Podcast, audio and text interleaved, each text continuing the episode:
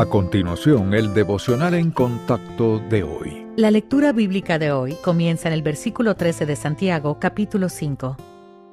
¿Está alguno entre vosotros afligido? Haga oración. ¿Está alguno alegre? Cante alabanzas. ¿Está alguno enfermo entre vosotros? Llame a los ancianos de la iglesia y oren por él, ungiéndole con aceite en el nombre del Señor. Y la oración de fe salvará al enfermo, y el Señor lo levantará. Y si hubiere cometido pecados, le serán perdonados. Confesaos vuestras ofensas unos a otros, y orad unos por otros, para que seáis sanados. La oración eficaz del justo puede mucho. Elías era hombre sujeto a pasiones semejantes a las nuestras, y oró fervientemente para que no lloviese, y no llovió sobre la tierra por tres años y seis meses. Y otra vez oró, y el cielo dio lluvia, y la tierra produjo su fruto.